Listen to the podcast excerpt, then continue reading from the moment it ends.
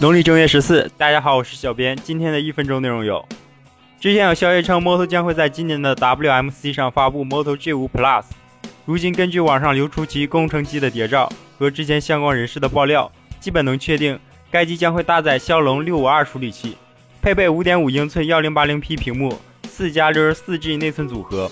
亮点是后置一千六百万像素 f 一点七大光圈的索尼 IMX 三六二摄像头。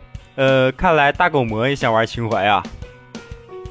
近日，著名苹果分析师郭明池爆料称，iPhone 八将会采用玻璃机身，并支持无线充电。为了散热，还增加了石墨片。虽说无线充电已经不是什么新鲜玩意儿了，但苹果可能采用不依赖充电底座的远距离充电。话说，用底座给多层结构的 iPhone 充电，会不会给人一种在烙千层饼的错觉？今日，比亚迪员工爆料。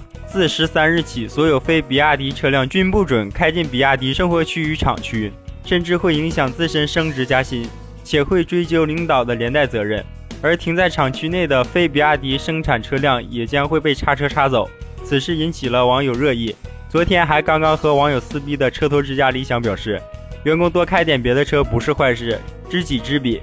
其实小编觉得比亚迪应该学习董小姐，给员工每人发一辆不就完了吗？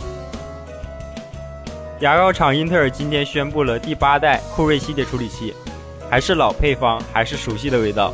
据称，八代酷睿依旧采用十四纳米工艺，性能比上一代提升百分之十五。有网友表示，这次英特尔是牙膏都没有挤出来，就直接把盖子盖上了。难道说三大错觉之一的 AMD 翻身要成真了？明天是周末，小编休息，科技新动态尽在一分钟，下周见。